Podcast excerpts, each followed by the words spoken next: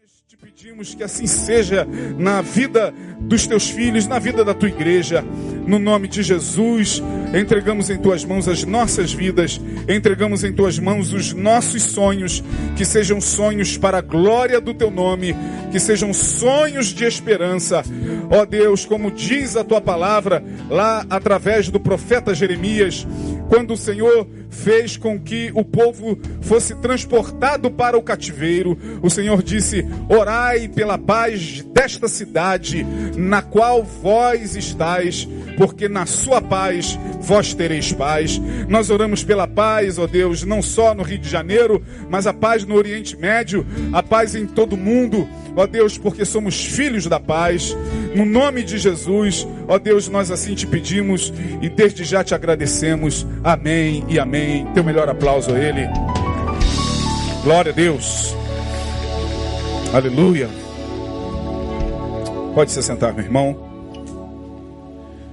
Gente boa, eu vou iniciar com vocês hoje uma conversa bem básica, cujo tema é igreja, religião e espiritualidade. Aproximações e divergências. Vou repetir. Igreja, religião e espiritualidade. Aproximações e divergências. Pode parecer que esses três fenômenos sejam uma mesma coisa. Quando a gente fala de igreja, de religião e de espiritualidade, você poderá me perguntar, pastor, mas não é a mesma coisa? Uma coisa não está ligada à outra? Sim, uma coisa está ligada à outra de tal maneira que desatar esse, esse triplo nó, às vezes é muito complicado, porque quando você pensa em igreja, automaticamente você pensa em religião. Quando você pensa em religião, você pensa em espiritualidade. Você fala, é a mesma coisa. Não, não é a mesma coisa. Tanto é que eu botei aproximações e divergências, porque a gente vai tentar ao longo dessas quartas-feiras das férias do nosso pastor, lembrando que pastor Neil está de férias, reforçando o que ele pediu aqui no domingo. É, não ligue para ele, ele está gozando de férias com a sua família, uh, precisa descansar. Neil tem andado muito, mas muito cansado nesses últimos anos, é uma carga enorme de, de agenda, de responsabilidade. Então, deixa o pastor descansar para que ele volte renovado em fevereiro. A igreja está em recesso, nós só temos reunião quarta, domingo de manhã e domingo à noite. Nenhum departamento funciona. Nenhum ministério funciona nesse período. Todos os líderes de ministério, nesse momento, descansam. Alguns deles, a maioria também, entra de férias junto com o pastor, porque são eles que ao longo do ano fazem a, a, a igreja como, como corpo aqui nesse lugar funcionar. Ah, no sentido das atividades né, e dos departamentos. Não temos também departamento infantil no domingo, tem gente que não entende isso, acha que tinha que ter, mas não tem como, irmãos. É, os líderes precisam descansar. Mesmo porque uh, trabalhar em ministérios de igreja não, não é uma coisa muito simples como se parece. É muito cansativo. É trabalhar com gente, é trabalhar com mãe de, de, de, de criança. É, às vezes tendo que ouvir coisas muito desagradáveis. Só os professores sabem Uh, os líderes que ficam ali na recepção também estão em recesso, porque ao longo do ano é uma carga enorme que eles recebem de pessoas mal educadas, mal educadíssimas, que dirigem-se para cá e porque chegam aqui e não encontram lugar, os desacatam, os desrespeitam, assim, né? Na, na, com a maior facilidade. Eu confesso que eu tenho muita dificuldade de entender como é que uma pessoa pode vir para o culto e chegar aqui e arrumar briga. Briga porque não tem lugar. Só falta tacar a Bíblia na cabeça dos, dos irmãos da introdução. É, enfim. Então esses irmãos merecem descansar, né? Mês de janeiro ah, só tem culto. Quarta, domingo de manhã e domingo à noite. Então, igreja, religião e espiritualidade pode parecer assim coisas muito, muito amalgamadas entre si, mas nós vamos tentar primeiro é, mostrar que estas três coisas dialogam entre si. Igreja, religião e espiritualidade dialogam, mas há pontos de aproximação e de divergência. Muito bem. Eu vou começar falando da igreja, depois a gente vai falar de religião e espiritualidade, mas ao longo do estudo está tudo na fala. Né? Mas eu, eu, eu quero ler com vocês, é, não mandei para o painel, acabei esquecendo, Mateus 16, dos versos 13 a 18. Nós vamos ler uh, Mateus capítulo 16, dos versos 13 uh, a 18. Você conhece esse texto, nós vamos lê-lo, e eu quero tomar por base esse texto para falar, primeiramente, sobre esse fenômeno chamado igreja. E chegando Jesus às partes de Cesareia de Filipe, minha tradução está um pouco diferente desta aqui, interrogou os seus discípulos dizendo: Quem dizem os homens ser o filho do homem? E eles disseram: Uns João Batista, outros Elias e outros Jeremias, ou um dos profetas. Disse-lhes ele: E vós? Quem dizeis que eu sou? Simão Pedro respondendo disse: Tu és o Cristo, o Filho do Deus vivo. E respondendo Jesus, disse-lhe: Bem-aventurado, muito feliz és tu, Simão Barjonas. Era o nome de Pedro, né? Simão Bar, filho de Jonas. A palavra Bar é filho no, no aramaico. Simão, filho de Jonas. Bar Jonas porque não foi carne e sangue quem te revelou ou te revelou, mas meu Pai que está nos céus. Pois também, eu quero chamar a tua atenção para o verso 18, pois também eu te digo, que tu és Pedro e sobre esta pedra edificarei, leiam comigo. Mais forte, por gentileza. Tá, um pouquinho mais forte. E as portas do inferno não prevalecerão contra ela. Pois bem, por que, que eu quero falar sobre igreja, meus irmãos? Porque nós temos realmente vivido dias muito interessantes em relação a toda essa fenomenologia que envolve a igreja, a religião e a espiritualidade. Nunca vivemos em um tempo onde a igreja, como instituição, foi ou tem sido tão atacada, tão bombardeada e tão desacreditada. Isso todos vocês sabem e vocês vão de concordar que tem sido assim. Desde a sua fundação institucional, há quem diga que a igreja institucional começou com Constantino, fazendo só uma observação histórica, né? Não foi Constantino quem reconheceu o cristianismo oficialmente. Quem reconheceu o cristianismo como religião oficial do Império Romano foi o imperador Teodósio, no ano de no ano 380 depois de Cristo. Bom, não foi Constantino, pastor? Não. Constantino foi o imperador que fez um édito ou um edito, um édito de tolerância, e a partir desse, desse édito de tolerância, o cristianismo, os cristãos deixaram de ser perseguidos, como eles eram muito antes. Então, essa coisa de foi Constantino, não. Quem reconheceu o cristianismo como religião oficial do Império Romano, do Ocidente, foi Teodósio, não foi Constantino.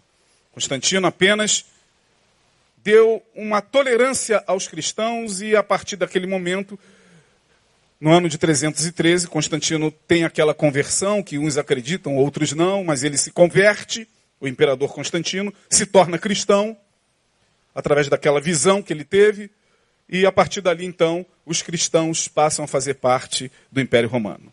De lá para cá, chegamos ao século 21, estamos entrando na segunda década do século XXI, inauguramos agora a, a, segunda década do século XXI, e nessas últimas três décadas, duas décadas, nunca a igreja foi tão atacada. Você vai para as redes sociais e sempre tem alguma coisa lá sobre igreja, sobre pastor, sobre culto, sobre crente, sobre evangélico.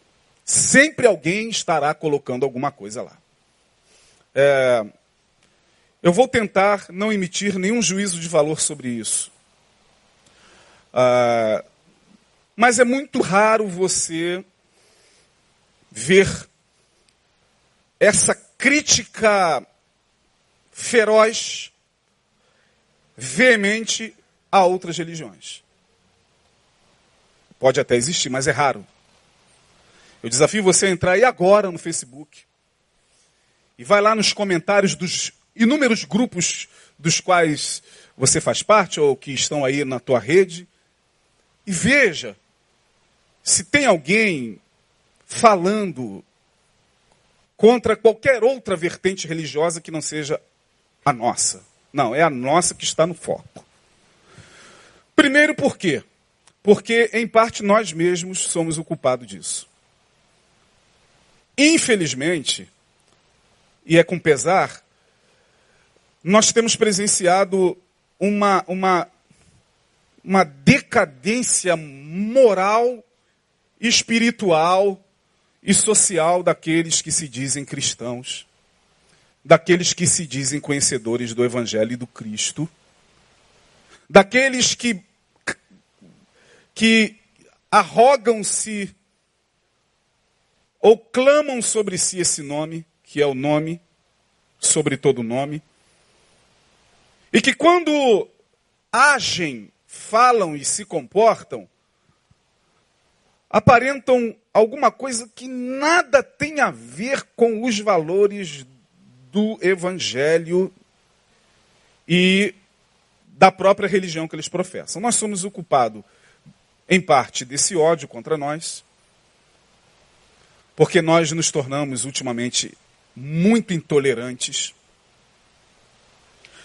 extremamente julgadores. Não sabemos o que nos fez tão juízes do outro. Se eu perguntar a você o que nos fez, eu vou me incluir nisso, irmão. Eu estou aqui atrás de um púlpito. Estou nisso. Desde que nasci. Então não estou falando de fora, nem tacando pedra de fora, não. Sou pastor. Eu dou a minha cara a tapa todo dia. Eu sou pastor onde quer que eu me encontre. Eu não sou visto como Isaías Marcelo. Gostaria muito. Oh, como eu gostaria. Mas eu sou visto como. E ali está o pastor Isaías, tudo bem. Uma vez eu estava sentado com a minha esposa, num determinado ambiente, aí, acho que foi aniversário dela, se eu não me engano. Sentamos, aí estávamos ali escolhendo a comida, a bebida, aí veio um irmãozinho, botou a mão assim no meu ombro, pastor Isaías. Aí ao invés de dar uma alegria assim, é, dá um calafrio, né? Mas quando eu li, era uma pessoa tão amada, e às vezes eu sou assim, brincalhão, eu falei, uh, meu querido, tudo bem? Ai meu Deus, chama o garçom lá, manda ele mudar a bebida.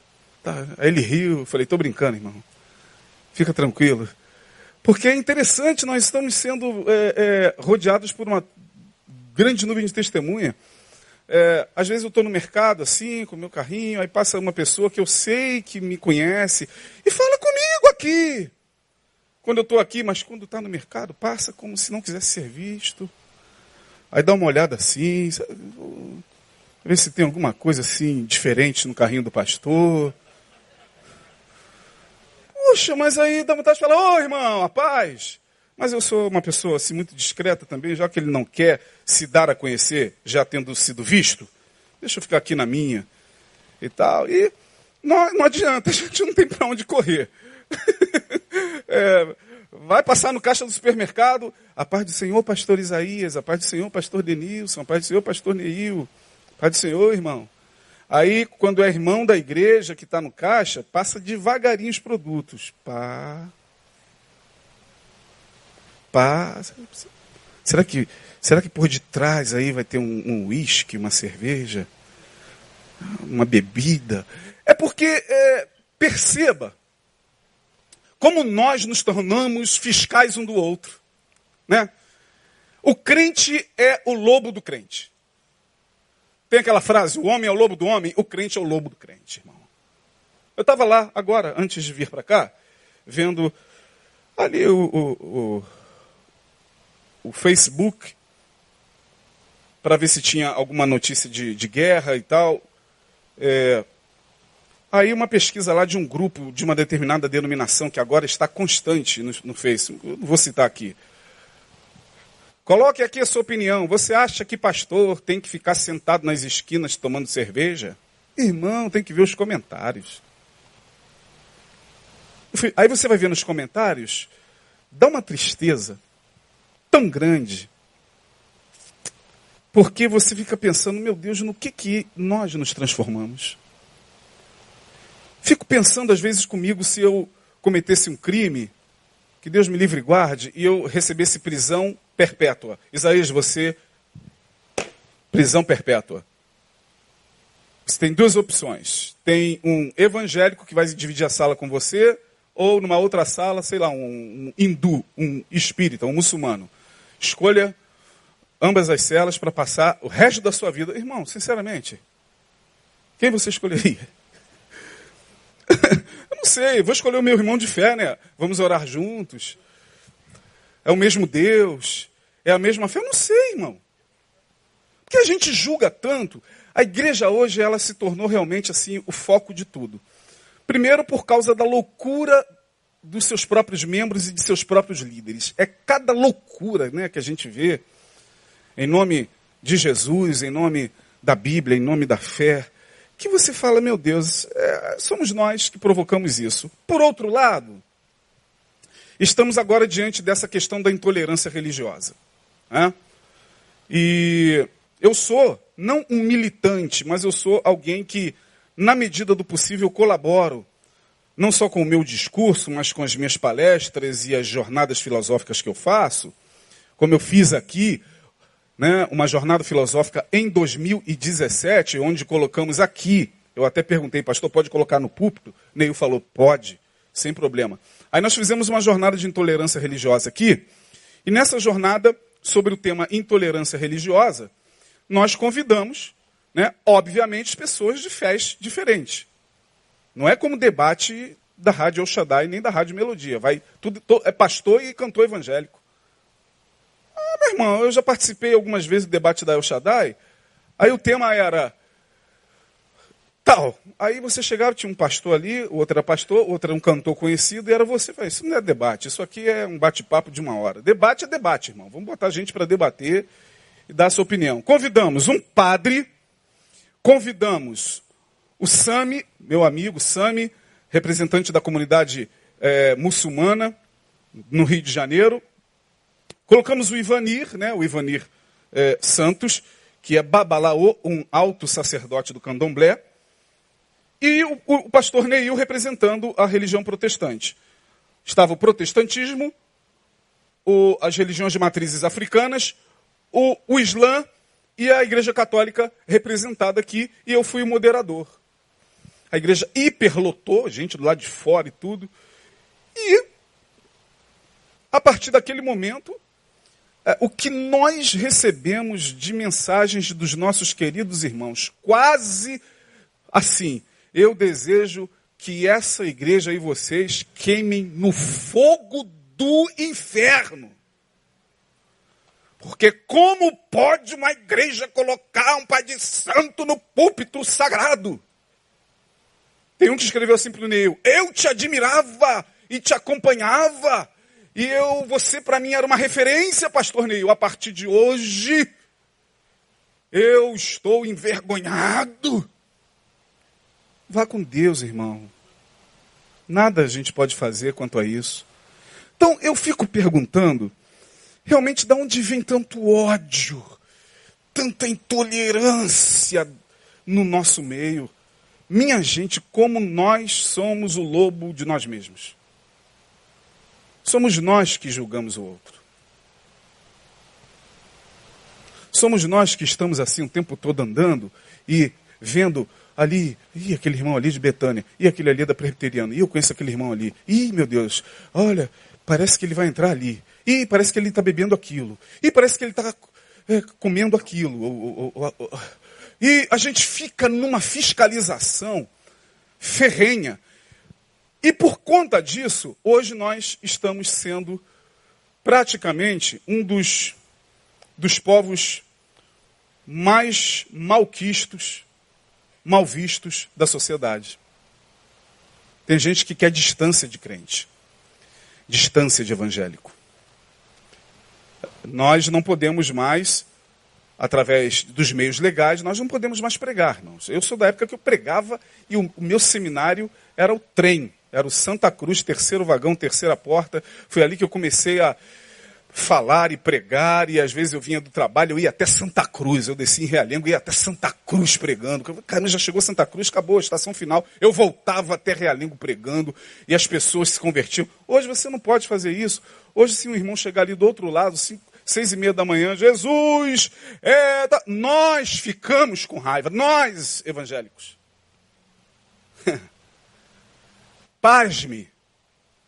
Tudo bem que às vezes é chato pra caramba.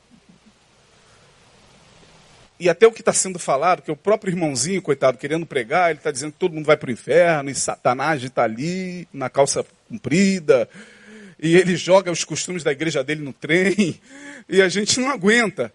Mas, no fundo, a gente tem que pensar o seguinte: é, é, é, é o nível de consciência, é a compreensão que pode se elevar. Não, a gente a gente trata com raiva os nossos próprios irmãos. A gente joga no inferno, a gente abandona na guerra os nossos próprios soldados.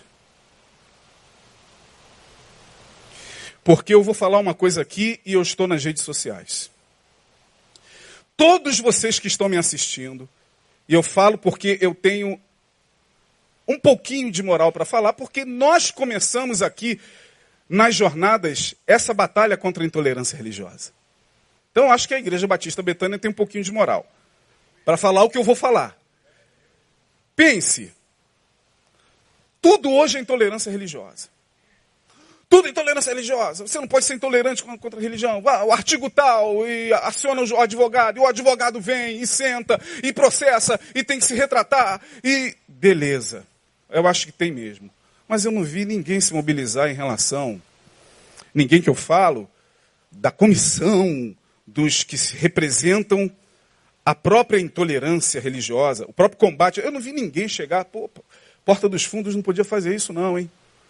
Isso fere, inclusive, fere mesmo, legalmente, quem é advogado sabe, eles cometeram crime. Se eles sabiam ou não o que estavam fazendo, não sei. Mas eles cometeram crime. Porque é proibido você é, falar contra a fé ou com, contra qualquer elemento sagrado de outra religião. Mas eu não vi ninguém. Nas redes, eu fiquei pensando comigo nos comentários. Ah, Porta dos Fundos falou que Jesus é gay, tá os crentes reclamando. Porta dos Fundos falou que Jesus é gay, mas pastor rouba. Os argumentos são esses. É verdade. Mas será que uma coisa justifica a outra? A Porta dos Fundos colocou um filme no Netflix falando que Jesus é gay, tá os crentes revoltadinhos. Jesus precisa de defesa? Quem acha que Jesus precisa de defesa aqui? Vocês acham que Jesus precisa de defesa? Sim ou não? Sim ou não, irmãos? Eu também acho que os orixás também não. Porque são poderes, estamos falando de poderes de religiões sagradas. Pô, se Jesus não precisa de defesa, os orixás precisam? Gente, vocês me desculpem o que eu estou colocando aqui, eu estou fazendo vocês pensarem. Porque eu fico vendo alguns irmãozinhos nossos, né? Ah, pastor, intolerância religiosa, pastor, intolerância. Nós vamos ter um, um, uma passeata contra a intolerância, intolerância religiosa. Vamos lá, pastor. Pô, o senhor, vou, vou, vou sim, vou ver se dá para ir. Chego lá, o que está em foco é a nossa religião. Mas eu não vi ninguém se manifestar em relação a esse filme do Porta dos Fundos, quando falou e colocou e achincalhou Jesus, os discípulos, Deus, Maria Madalena. Não vi ninguém falar. Isso aí não é intolerância, não. Isso aí. Que eles se defendam. Tem alguma coisa estranha acontecendo na sociedade que carece de um pouco mais de discernimento. Não estou falando que a gente não deve valorizar esses debates. Torno a repetir. Então, a igreja hoje, ela passou a ser alvo, a, a ser alvo de discursos. A questão está nas narrativas. As narrativas em relação à igreja que são engraçadas. Porque os que se revoltam contra a igreja estão cobertos de razão. E não adianta você querer argumentar com eles, porque eles estão na razão deles. Né? Quando o assunto é igreja,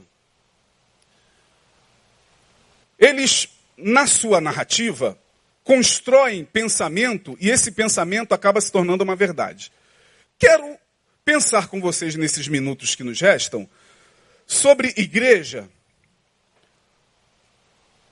para ver se a gente consegue identificar mitos e verdades sobre aquilo que chamamos de igreja. Primeiro, o que é a igreja?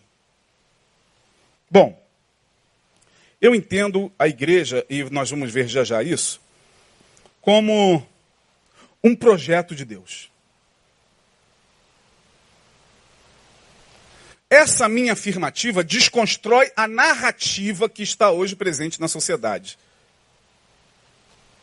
Eu vou mostrar a vocês. Para mim, igreja sempre esteve no coração de Jesus. O texto que nós lemos claramente está aí diante de vocês.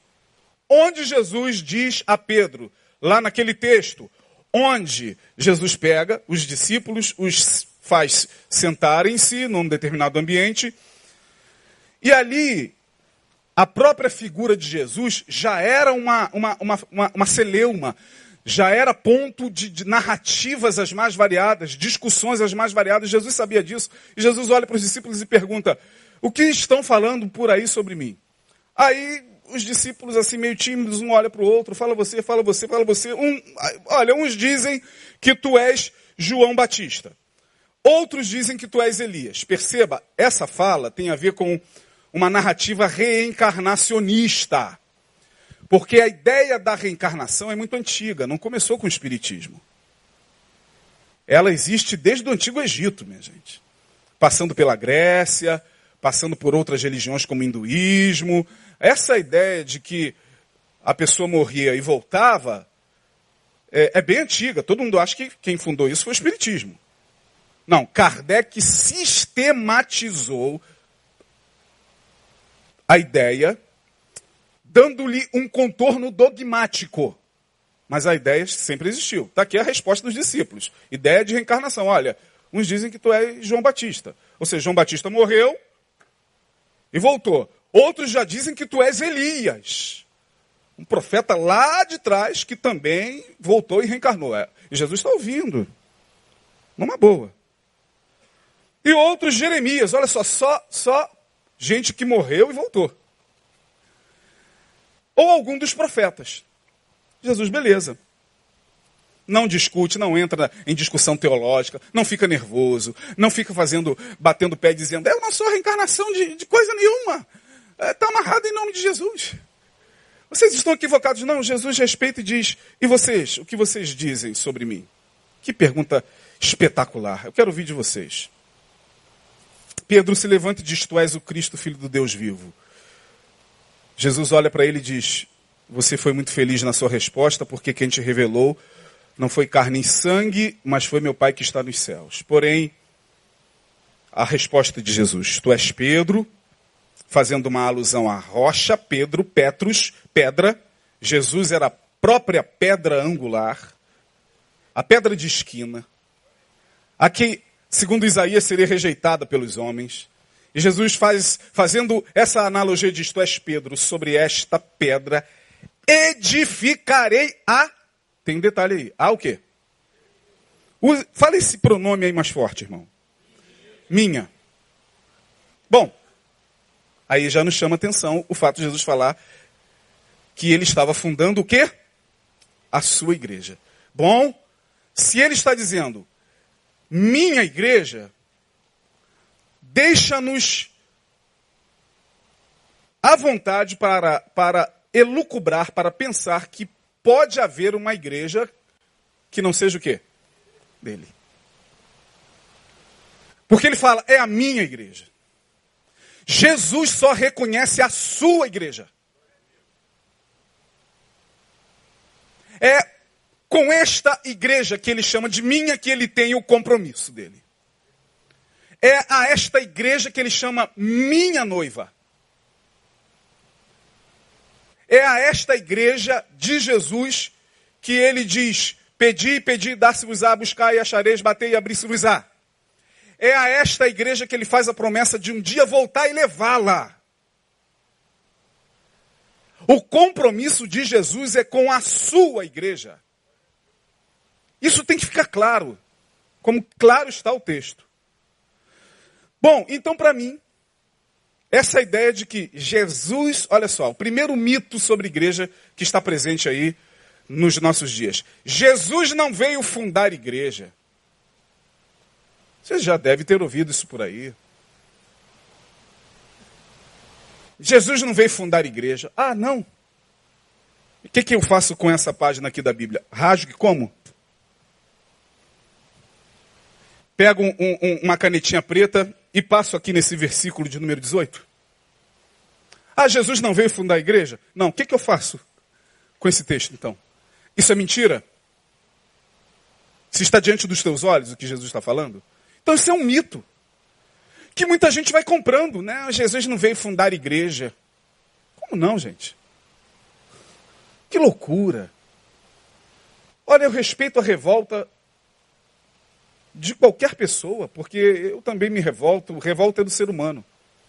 Se ele está chateado, se ele está machucado, se ele, se ele teve decepções profundas dentro de uma igreja, se ele foi abusado, explorado, se ele foi ignorado, se ele foi exposto, se ele foi envergonhado, se ele foi alvo de, de uma fofoca, de, de, de uma conspiração, isso realmente machuca qualquer pessoa. Agora, não podemos usar tudo isso para falar coisas que são faladas assim sem o menor conhecimento.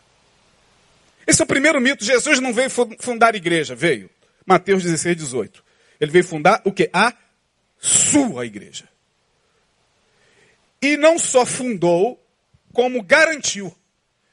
E disse: as portas do inferno não prevalecerão sobre ela. Não vou deixar. Porque é propriedade minha. Quem é a igreja de Jesus aqui? Amém? Então sobre você repousa essa promessa. Amém, irmão? Eu estou falando da igreja de Jesus. Então o primeiro mito é esse, sobre igreja. Jesus não veio fundar igreja. Porque igreja agora é debate nos círculos acadêmicos, igreja é debate nos cafés filosóficos do YouTube, igreja agora é debate nos ambientes escolares, igreja agora está na boca de todo mundo. Aí aqui e ali você ouve pessoas que, que julgando-se conhecedoras profundas da teologia, conhecedoras profundas da espiritualidade, Jesus não veio fundar a igreja. Quando você ouvir isso, lembre-se, querido, ele veio fundar a sua igreja. Mateus 16, 18. Esse é o primeiro mito. O segundo mito é o mais polêmico. É nesse que a gente vai parar hoje. Esse aqui vai, vai desconstruir muita coisa. Qual é o segundo mito sobre igreja, pastor? Aquele que se diz assim: Eu sou igreja. Igreja sou eu.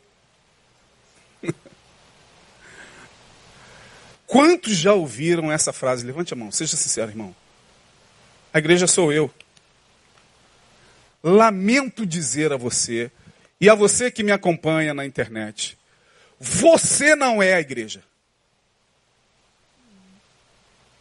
Vou repetir, irmão. Se você usa o a frase na primeira pessoa do singular, dizendo: Eu sou igreja, você está redondamente enganado. Vou repetir: redondamente enganado.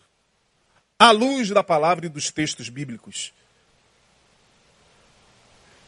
Ninguém sozinho é igreja.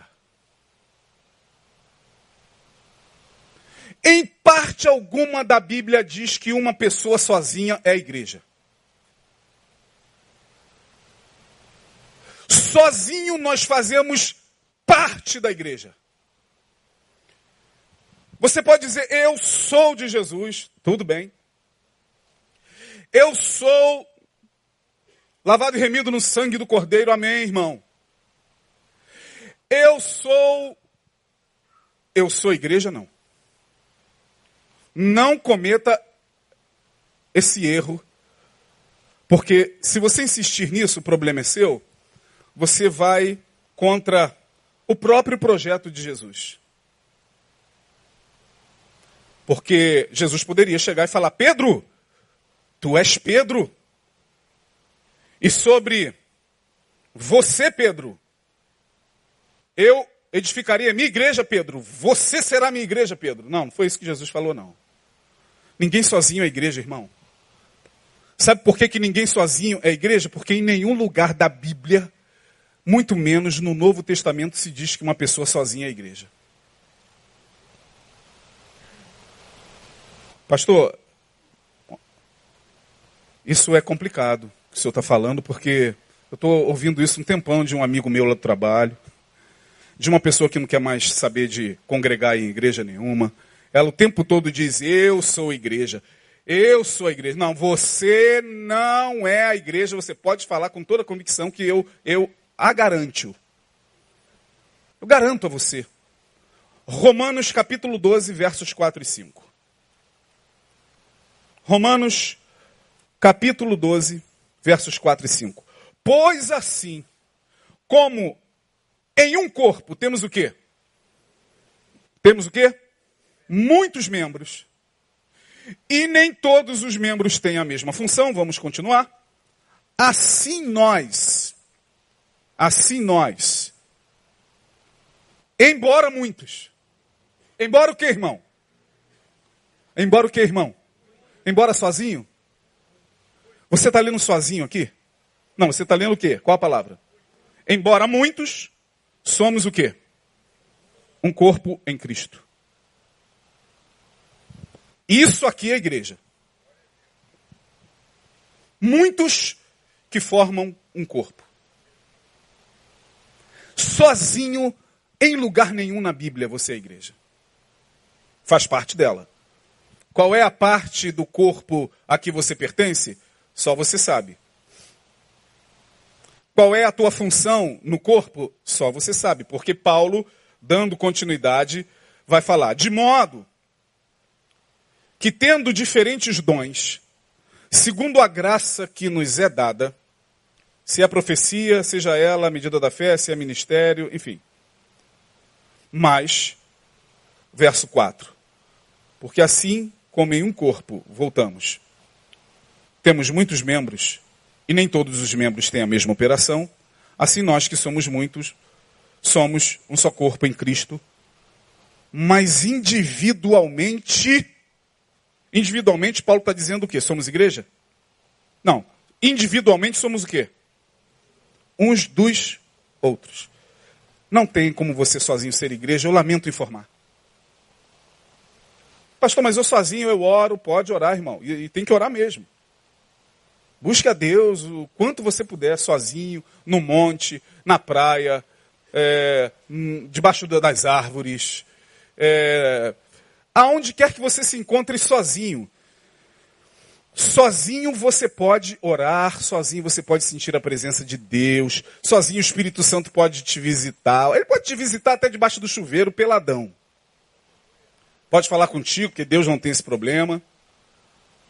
No teu quarto, Jesus falou, porque quando tu orares, entra no teu quarto, porque em secreto, o Pai que vem em secreto, ótimo.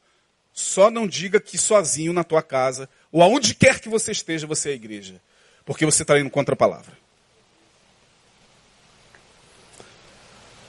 Primeiro livro de primeira epístola de Pedro, capítulo 2, versos 9 e 10. O painel hoje está rápido, né? Entrou 2020, o painel está acelerado com o tempo. Caramba, que bênção! Olha aí o que Pedro vai dizer também. Mas, vamos todos juntos ler esse texto lindo? Vamos lá. Mas sois a geração eleita, o sacerdócio real, a nação santa, o povo todo seu, para que proclameis as grandezas daquele que vos chamou das trevas para a sua maravilhosa luz. Vós, não está dizendo mais, volta lá.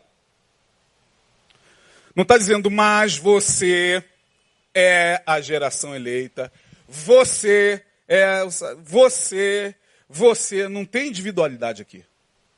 O que tem aqui é coletividade. O que tem aqui é vós. Vós sois a geração eleita. Vós sois o sacerdócio santo vós. Então, quando você, é, mesmo chateado, você tem todo o direito, você aí que se frustrou com a igreja, não frequenta mais, ah, me deixa aqui do outro lado da tela mesmo, tá bom assistir o culto, pastor, pela internet. É, as redes sociais hoje realmente encurtaram a, a, a distância, né? É uma bênção. Mas aí sozinho, você na sua casa, por favor, não diga que você sozinho é igreja, não tem como ser, irmão. Hebreus 10, 25. Hebreus, capítulo 10, verso 25. O painel está mais rápido do que. Olha Deus. Eu gosto de. Eu ainda sou do antigo, ainda sou do, do, do, tempo das cavernas. Você sabe que eu gosto desse manuseio aqui do livro? Eu ainda sou meio retrógrado. Eu gosto da Bíblia grande, sabia? Trago ela para o púlpito, às vezes leio mais ali do que aqui, mas é. Eu gosto de, da Bíblia, cara eu sou um pouco conservador. Pode não parecer, mas eu tenho muito conservadorismo em mim. Apesar de ter fama de liberal. Pastor Isaías é muito progressista. Muito liberalzinho para o meu gosto. Não sou não, irmão. Eu tenho... Você está se enganando. Hebreus 10, 25. Eu vou ler na minha versão. Não deixando a nossa congregação como é costume de alguns. Antes, admoestando-nos o quê? Uns aos outros. Repita, uns aos outros. Mais uma vez, uns aos outros. Igreja é o quê? É o quê?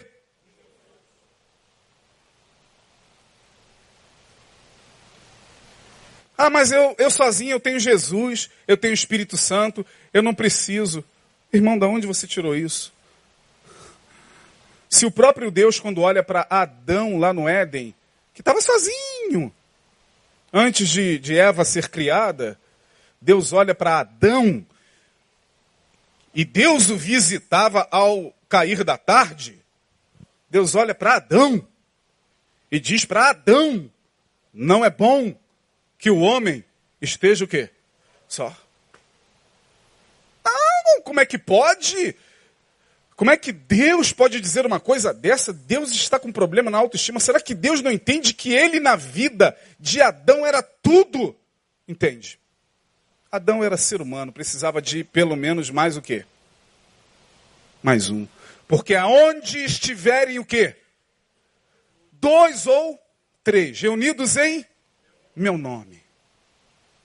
Ah, então é só quando tem dois ou três? Se tiver um, Deus não ouve? Ouve. Eu estou me referindo à igreja ao corpo. O corpo de Jesus, a igreja é o corpo místico. Eu estou falando da igreja como corpo místico de Jesus. Eu não estou falando da igreja local, nem institucional. Falaremos dela depois. Eu estou falando da igreja como corpo místico.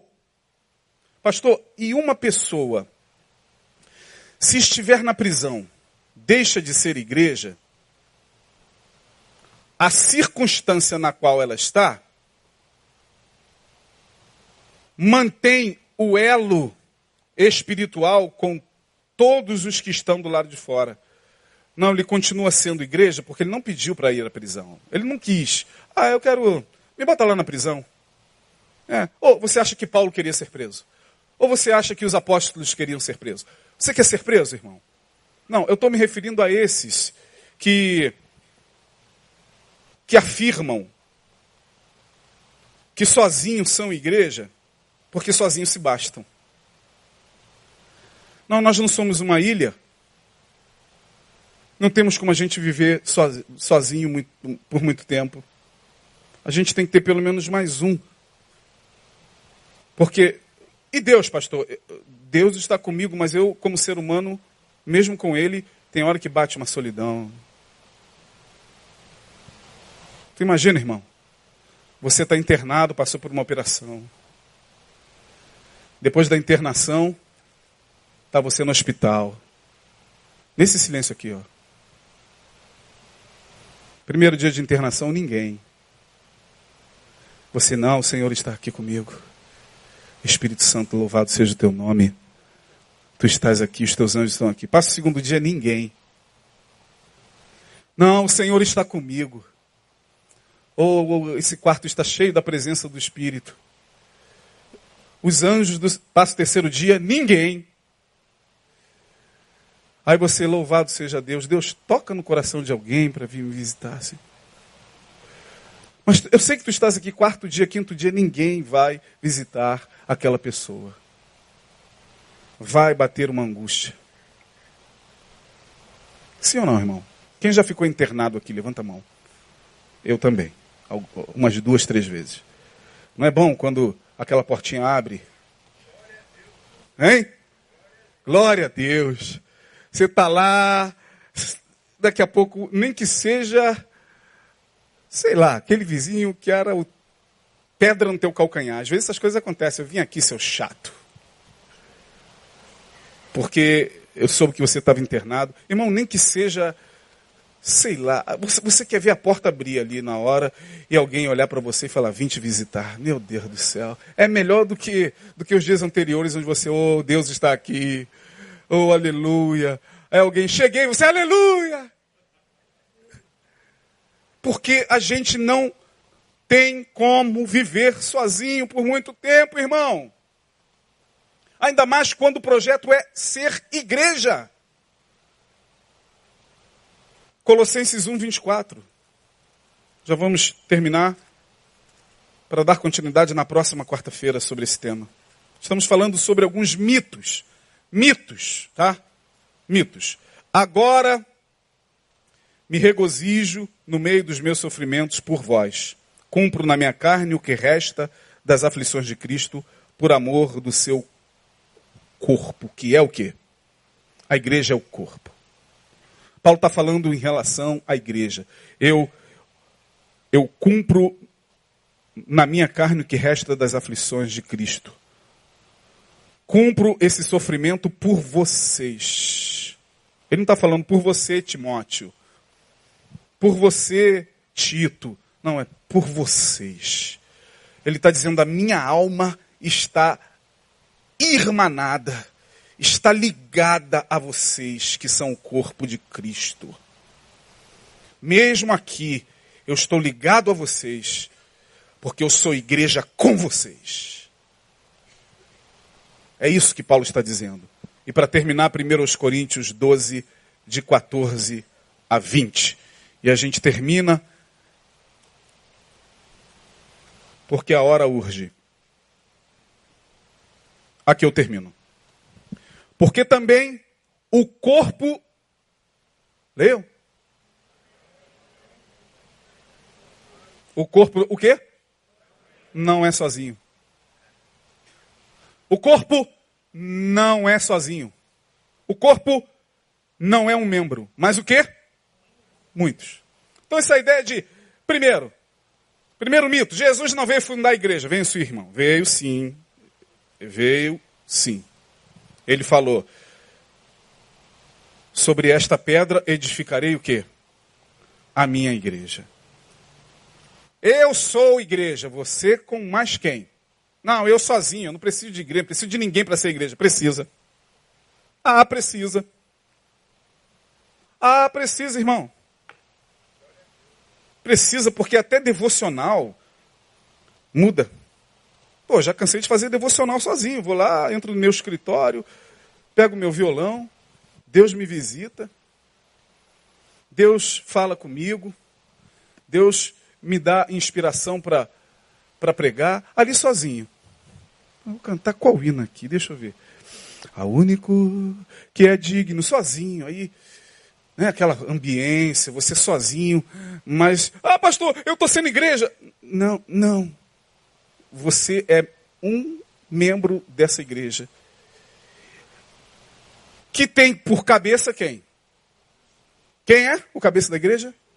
Então, se Jesus é o cabeça da igreja, quando o dedinho está adorando, sozinho lá no quarto, o sistema nervoso central recebe a informação.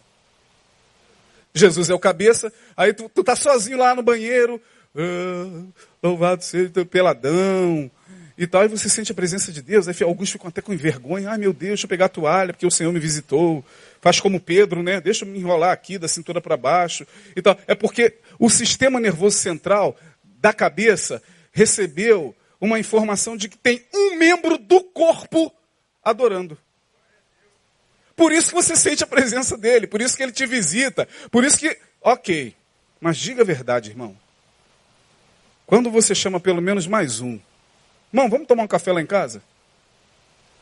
Vamos. Quem vai levar o pão? Eu. Quem vai levar a Coca-Cola? Eu. Quem vai levar a pizza? Eu. Aí chega um com violão.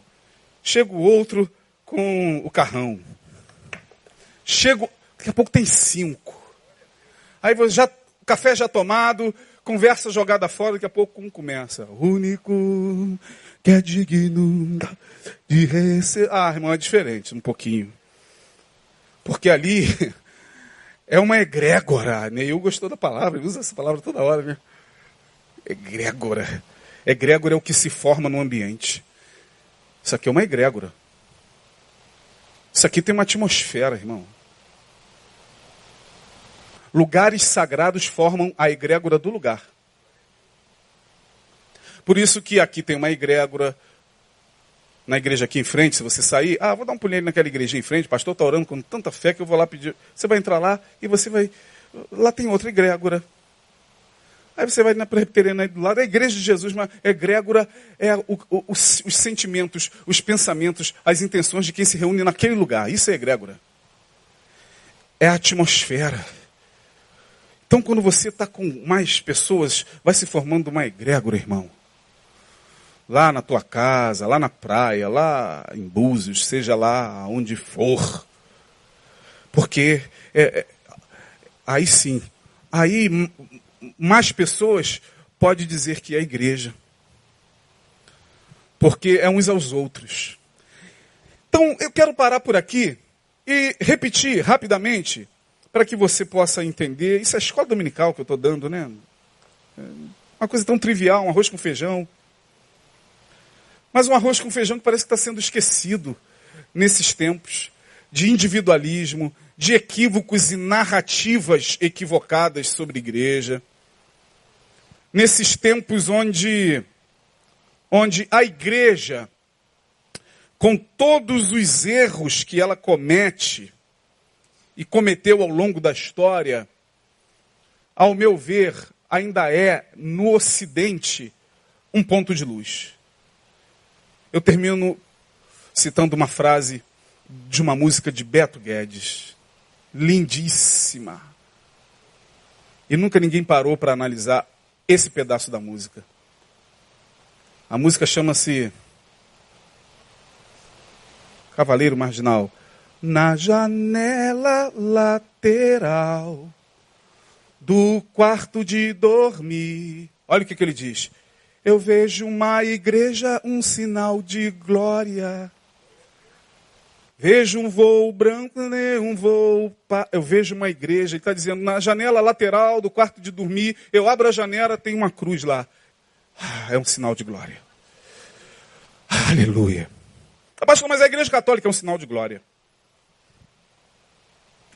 Porque, ao meu ver, irmão, nessa desconstrução do Ocidente, programada por forças muito bem orquestradas.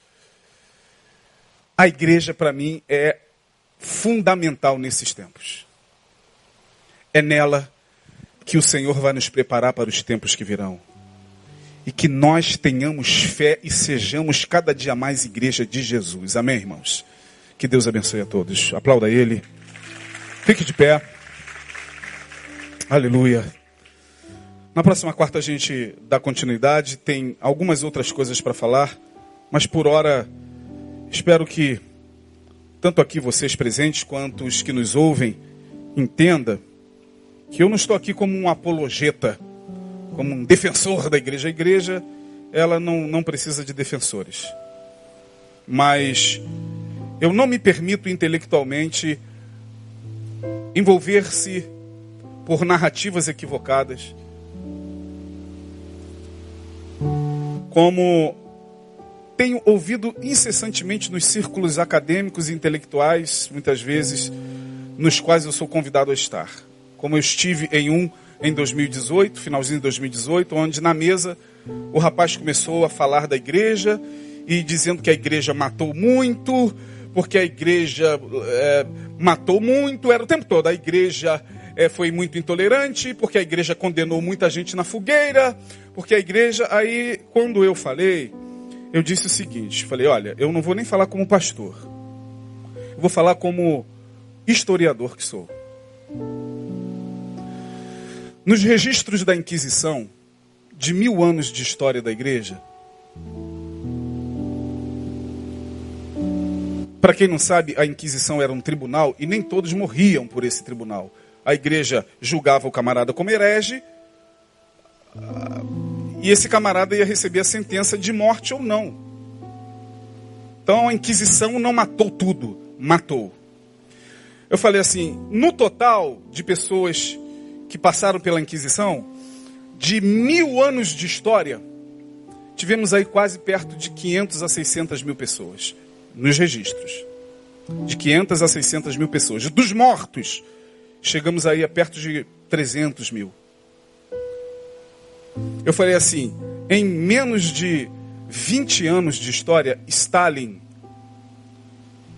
que implantou na União Soviética o governo ateu socialista, matou 20 milhões de pessoas.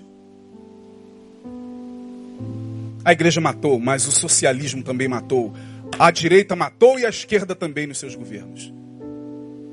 Mas o foco fica só na igreja. Já reparou? A igreja matou. Porque a igreja matou. É... E os governos ateus? E quantos morreram nas mãos desses ditadores autoritários em nome de uma ideologia? Então, irmão, não estou aqui para defender a igreja, não, sou suspeito, mas nós temos que construir raciocínio lógico nesses dias, porque senão a gente vai ficar aí. Eu sou a igreja, Jesus não veio fundar a igreja, então que Deus nos guarde, amém? Curva sua cabeça, Senhor Deus, leva-nos em paz.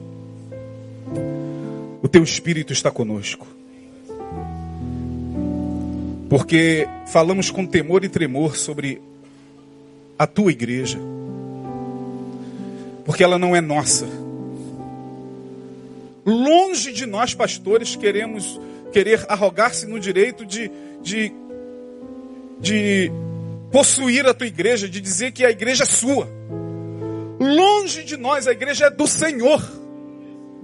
Nós somos apenas meros obreiros elencados no meio de outros e de outras ovelhas para, para estar à frente, movido por uma vocação mas a igreja é do Senhor. E como tu tens total liberdade sobre a tua igreja, age nela. Sopre o teu espírito nesses dias sobre ela. Aviva a tua obra, como diz Abacuque. No meio dos anos a notifica. Traga-nos um avivamento na consciência eleva os nossos níveis de consciência e traga-nos nesses dias um avivamento, para que nós não fiquemos perdidos nesse tempo tão obscurantista em relação a essa temática da religião, da igreja e da espiritualidade. Nós saímos daqui nesta noite com a certeza de que, ao sairmos daqui, no mundo espiritual, potestades e principados, ao olharem para nós, verão na nossa testa a marca do sangue do Cordeiro.